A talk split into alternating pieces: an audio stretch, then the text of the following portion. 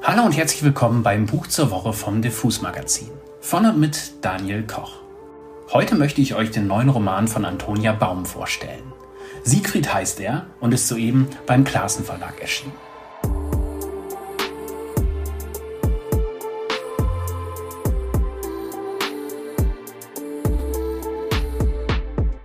Antonia Baum kennt man vielleicht aus der Frankfurter Allgemeinen Sonntagszeitung, wo sie Kolumnistin und Autorin ist. In den letzten Jahren hat sie drei Romane veröffentlicht und das Memoir Stillleben, wo sie sehr offen und intensiv über das Mutterwerden geschrieben hat, das sie nach eigener Aussage komplett aus der Bahn geworfen hat. In der Kiwi Musikbibliothek, die wir schon oft hier vorgestellt haben, stammt von ihr übrigens der sehr tolle Band über Eminem. Außerdem hat einer von Antonias Romanen den vielleicht besten Titel, den man sich ausdenken kann nämlich ich wuchs auf einem Schrottplatz auf, wo ich lernte, mich von Radkappen und Stoßstangen zu ernähren. Ihr neuer Roman trägt hingegen den deutschesten Namen, den man haben kann. Siegfried. So heißt der Stiefvater der Ich-Erzählerin. Ein wohlhabender Geschäftsmann, immer perfekt gekleidet, immer mit der Aura eines kühlen Machers umgeben. Eine Autoritätsperson, geprägt von der Nachkriegszeit und den Geschichten seiner Mutter Hilde, die oft erzählt, wie sie vor, Zitat, dem Russen, Zitat Ende, flüchten musste. Ich muss zugeben, dass ich auf den ersten Seiten von Siegfried wieder einmal nicht wusste, ob ich diese Geschichte wirklich lesen will.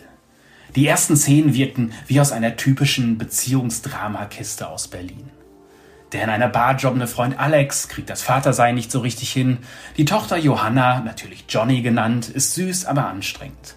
Die Erzählerin ist mit ihrem Lektor Benjamin fremdgegangen. Es fehlt an Geld und an Ruhe, um am nächsten Roman zu arbeiten für den sie einen Vorschuss braucht, um über die Runden zu kommen. Dann blieb mir aber schon auf Seite 5 oder 6 das Gähnen im Halse stecken.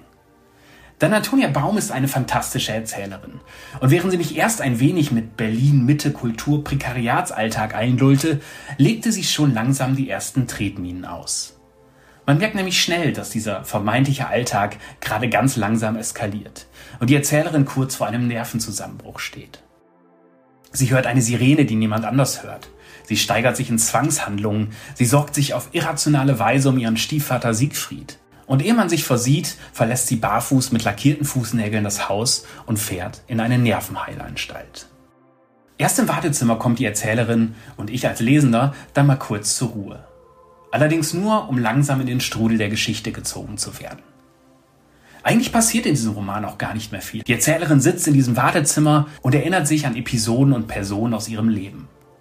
Dabei kommt fast jede prägende Figur eine lange Passage gewidmet.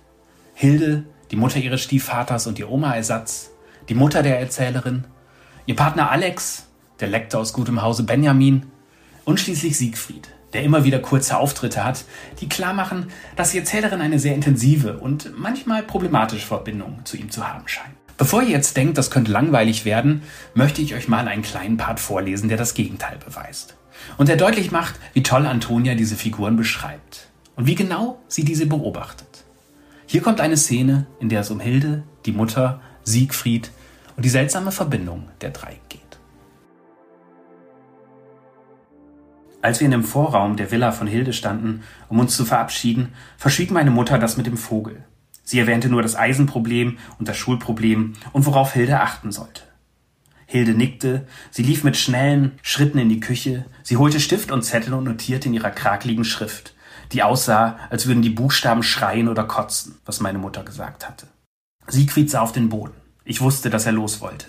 Ich griff nach seiner Hand, die er kurz lose hielt, bis er sich befreite, um sich durch die Haare zu fahren. Er sagte, sie müssten langsam wirklich zum Flughafen. Hilde sagte seinen Namen, Siegfried, sagte sie, und das tat sie in seiner Gegenwart oft, aber er guckte sie nicht gerne an. Ich hatte mal gehört, wie er zu meiner Mutter gesagt hatte, Hilde sei schrecklich, besessen, eine Fanatikerin, eine alte Nazisau. Er könne ihre Anwesenheit nicht ertragen. Dabei war seine Anwesenheit alles, was Hilde wollte. Nur seinetwegen hörte Hilde meiner Mutter zu, als sie ihr erklärte, worauf mich betreffend zu achten sei. Sie hörte ihr zu, weil sie die Frau ihres Siegfried war, nur wegen Siegfried entging Hilde kein Wort meiner Mutter, kein Gesichtsausdruck, kein neuer Schuh, kein neues Schmuckstück und was genau meine Mutter aß und wie viel, wenn wir sie besuchten oder die beiden mich bei Hilde ablieferten. Hilde kam so gut wie nie zu uns. Wir kamen zu ihr. Hilde und meine Mutter mochten einander nicht besonders, aber sie klammerten sich an ihre Verrücktheit nach Siegfried, aneinander. Sie telefonierten, brachten sich gegenseitig auf den neuesten Stand, arrangierten Besuchswochenenden, die Siegfried wortkarg absolvierte.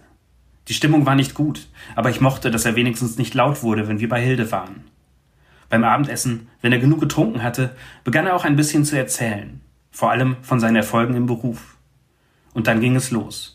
Dann holte Hilde den teuren Grappa und redete von ihm von Siegfried und dem Enkelsohn, den sie sich wünschte, und meine Mutter brachte mich ins Bett, weil es schon spät war. Mich mochte Hilde auch nicht besonders, und ich sie auch nicht. Obwohl, so stimmt es nicht ganz. Ich fand Hilde gefährlich, aber sie hatte etwas, das ich wollte. Das Gute an den Wochen bei ihr war, dass ich nicht so oft ins Leere guckte wie meine Mutter und nicht so viel arbeitete wie Siegfried. Denn das war es, was er tat. Er arbeitete. Er ging zur Arbeit, kam von der Arbeit, redete von der Arbeit, musste nochmal zur Arbeit. Wenn er zu Hause war, arbeitete er in seinem Arbeitszimmer und dann waren wir leise. Meine Mutter hatte ebenfalls viel zu tun. Immer. Sie rannte umher, obwohl sie es hasste zu rennen. Aber sie geriet in Panik, wenn es einmal keinen Grund dazu gab. Und deswegen konnte sie nicht damit aufhören, Situationen zu schaffen, in denen es einen Grund zum Rennen gab. Sie räumte auf, schaffte Dinge an und entsorgte andere. Sie machte sauber und beseitigte Spuren, alles für Siegfried, der nervös wurde, wenn etwas nicht an seinem Platz stand. Zusammenfassend kann man vielleicht sagen, dass wir uns alle ungeheuer anstrengten. Wir aßen pünktlich, das Essen war gut, es war wie eine Entschädigung oder ein Zeichen dafür, wie viel guter Wille eigentlich da war. Siegfried sah auf seinen Teller, das Essen verschwand in ihn, bis nichts mehr zurückblieb. Meine Mutter guckte über ihren Teller zu Siegfried, und wenn er nicht da war, guckte sie dorthin, wo er sonst saß, vor den Fenstern.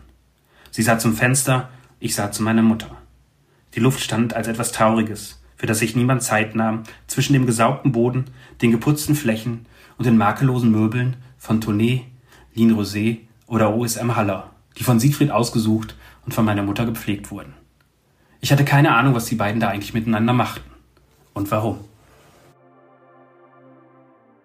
Vielleicht ist euch aufgefallen, dass Antonia Baum hier manchmal Sätze droppt wie diesen hier. Die Stimmung war nicht gut, aber ich mochte, wie er wenigstens nicht laut wurde, wenn wir bei Hilde waren. Sie macht das sehr subtil, huscht einfach weiter in ihren langen, oft wunderschönen Sätzen bis zur nächsten dunklen Andeutung. Bei einer weniger guten Autorin hätte diese Geschichte fürchterlich werden können. Bei Antonia ist man hingegen fast hypnotisiert beim Lesen. Man ist ganz gerührt, wenn sie beschreibt, wie sie den stillen, schönen Alex kennenlernt, der dann zusehends unsympathischer wird. Man fühlt sich unbehaglich, wenn es um Siegfried geht und wie er seine Männlichkeit definiert. Und man ahnt langsam aber sicher, dass in dieser Familie und bei dieser Erzählerin bis zu diesem Zusammenbruch vieles verdrängt und nicht ausgesprochen wurde. Zwischen dem Drama, in dem es im Kern um Verrat und häusliche Gewalt geht, lernen wir außerdem viel über Klasse, über den Literaturbetrieb und immer wieder über das Patriarchat, das vor allem Siegfried gut gefällt. Aber auch dem Lektor Benjamin, der im Grunde ein übergriffiger, manipulierender, seine Position ausnutzender Bastard ist, der sich für einen woken Förderer von jungen Autorinnen hält. Ihr merkt schon, Siegfried ist also alles andere als leichte Kost. Und trotzdem gibt es im Buch einige Stellen und Sätze, die so schön geraten sind, dass man als Schreibender nur neidvoll darauf schauen kann. Also, mal wieder eine absolute Leseempfehlung von mir an dieser Stelle für Siegfried von Antonia Baum, das gerade im Klassenverlag erschienen aber ihr habt ja hoffentlich inzwischen gemerkt, dass ich eher professioneller Bücherfan als Literaturkritiker bin. Und das war's für heute mit dem Buch zur Woche vom Diffus Magazin. Mein Name ist Daniel Koch und ich sage wie immer Tschüss und bis zum nächsten Buch.